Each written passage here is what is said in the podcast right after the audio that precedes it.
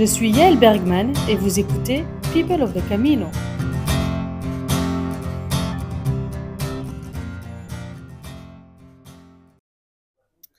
Aujourd'hui, euh, 2 octobre, on est à La Motte, après Condon, dans un gîte qui s'appelle le Milborn, parce qu'on est presque à 1000 bornes de Saint-Jacques et presque à 1000 bornes de- apparemment de leur maison, puisqu'on suis avec des Belges ici. Ah bon, OK. Et aujourd'hui, avec moi, j'ai Jean-Guy qui vient du Canada, du Québec plutôt. Du Québec, effectivement, et de Montréal. On m'appelle le Québécois sur le chemin. Ah, Il y a plein de Québécois, hein. Ah oui. tu n'es pas le seul. hein. Oui. Et aujourd'hui, on est justement passé par Montréal. À Montréal, on a traversé, euh, c'est ça. Je me oui. sentais chez moi. Ouais, Montréal du Gers. C'est marrant. Alors, Jean-Guy, nous, on s'est rencontrés euh, le tout premier jour, en fait. Enfin, avant même de commencer à marcher. Effectivement, le, le Camino, c'était Ouais. l'accueil du Camino, c'est ça? L'accueil euh, au Puy-en-Velay. C'était ouais. euh, bah, le, le 7 septembre. C'est bien ça, oui. Et là, on se retrouve par hasard aujourd'hui sur le chemin. Et on est dans le même gîte ce soir. C'est quand même Mhm. marrant. Le chemin est drôle ce C'est ça. Puis on a eu des amis communs Oui. aussi avec euh, Lucie et Jean qui, Ouais. euh, qui ont partagé des bouts de chemin avec moi aussi pour Ouais. aller à Rocamadour et faire la vallée du Salé. Ouais. Et qui sont un peu derrière maintenant, mais Oui, c'est on ça. verra s'ils nous rattrapent. Ben, euh, je pense pas, ils ont plus de temps. Ils, ils ont- ils voulaient raccourcir leur étape, eux, Ah ouais, pour ouais. prendre un peu plus leur temps, pour Ouais. euh, visiter un peu plus. Donc, euh, je pense pas qu'ils nous rattrapent, non. Alors toi, euh, donc tu es parti début septembre et tu fais tout jusque où? Tu t'arrêtes où? Jusqu'à Saint-Jean-Pied-de-Port. Et d'après tes estimations, c'est dans combien de temps pour toi? Pour moi, ça va avoir pris euh, 37 étapes, donc total. 37 jours. Et tu, tu as fait des pauses? Euh, des petites pauses, des, des pauses étaient plus des journées de 10 km. Ça, Ouais, c'était des pauses. pas des vraies pauses. C'est pas des vraies pauses. Et en plus, tu as fait le détour par la voie de Rocamadour, c'est ça? Effectivement, oui. Mm. Mais là, j'ai fait le retour par train. Donc, on a l'avantage qu'à Rocamadour, le train revient à, À Figeac. à Figeac, c'est ça. Donc, euh, on a, là où on prend le, le chemin pour aller à Rocamadour, euh, ça prend environ deux jours. Donc, ça nous permet Ouais. de prendre le train et de reprendre le chemin à la même place. Ouais, c'est pas mal au final. c'est 30 minutes de train. C'est Ouais. pas. Et c'est deux jours de plus au final. C'est ça. Ça C'est vaut le ça. coup, ouais. C'est ça. Ouais. Alors, tu m'as dit tout à l'heure que c'est la deuxième fois que tu viens sur le chemin. Donc, tu avais commencé par la partie espagnole. Oui. C'était quand? C'était il y a euh, six ans.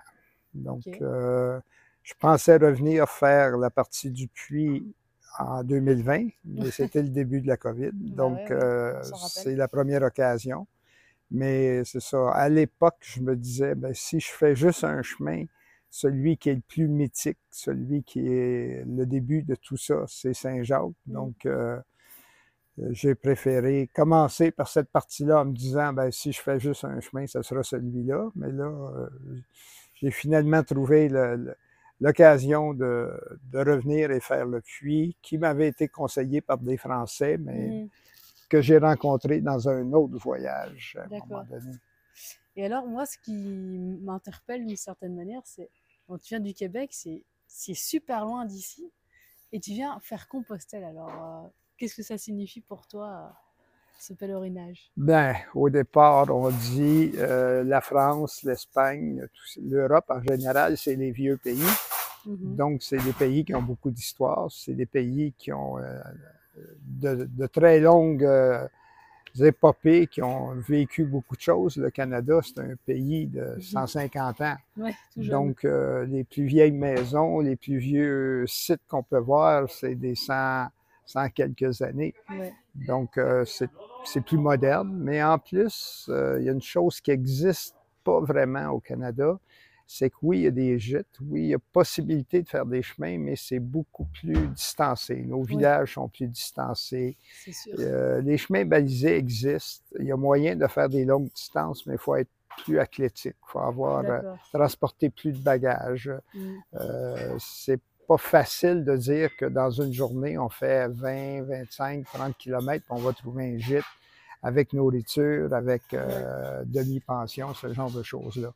Donc, chez nous, il faut faire souvent des bed and breakfast, puis euh, ils sont pas toujours bien répartis. Bivouac, euh, qui implique de transporter beaucoup plus d'eau, de nourriture, de tout. Donc, beaucoup plus lourd. Je l'ai fait quand j'étais plus jeune, mais là, en vieillissant, j'aime bien le confort des gîtes. Non, mais c'est l'ambiance aussi, ouais. C'est l'ambiance qui va avec ça, les gens qu'on rencontre le soir.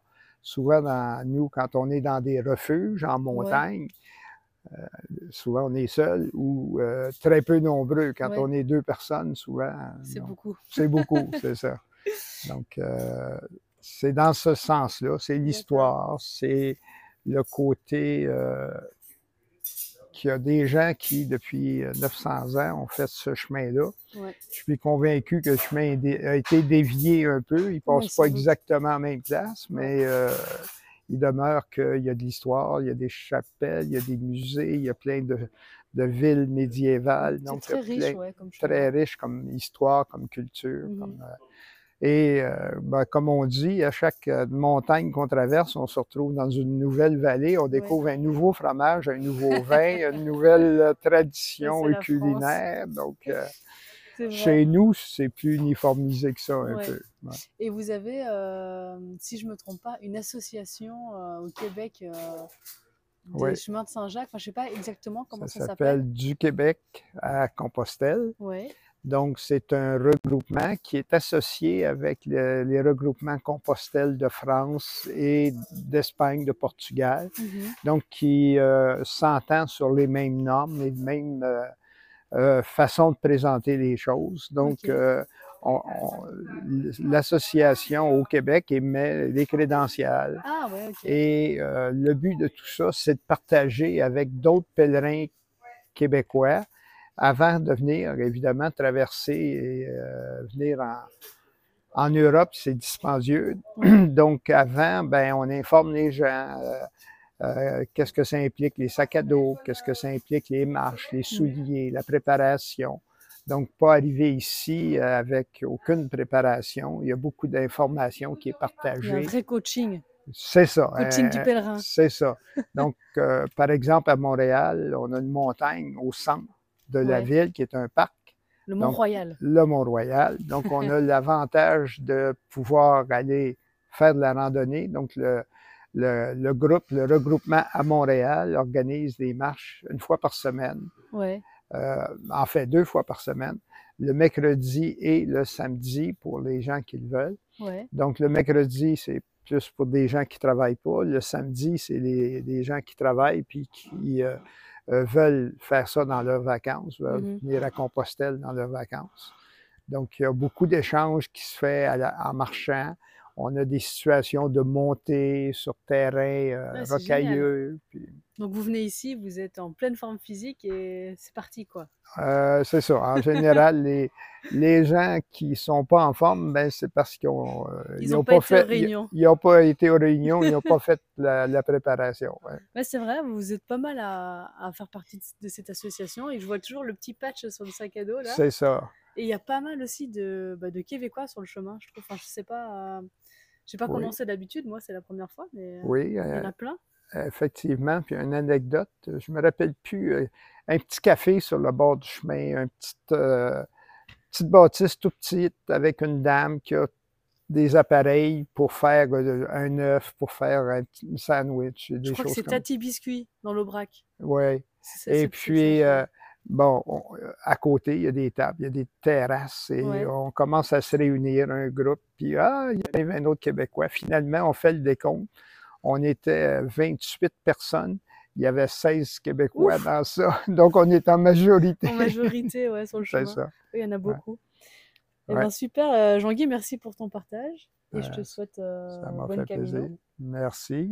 J'ai bien aimé te rencontrer. bah oui, c'est super intéressant. Et euh, bon chemin jusqu'à Saint-Jean. Et puis. Euh, merci. Et voilà.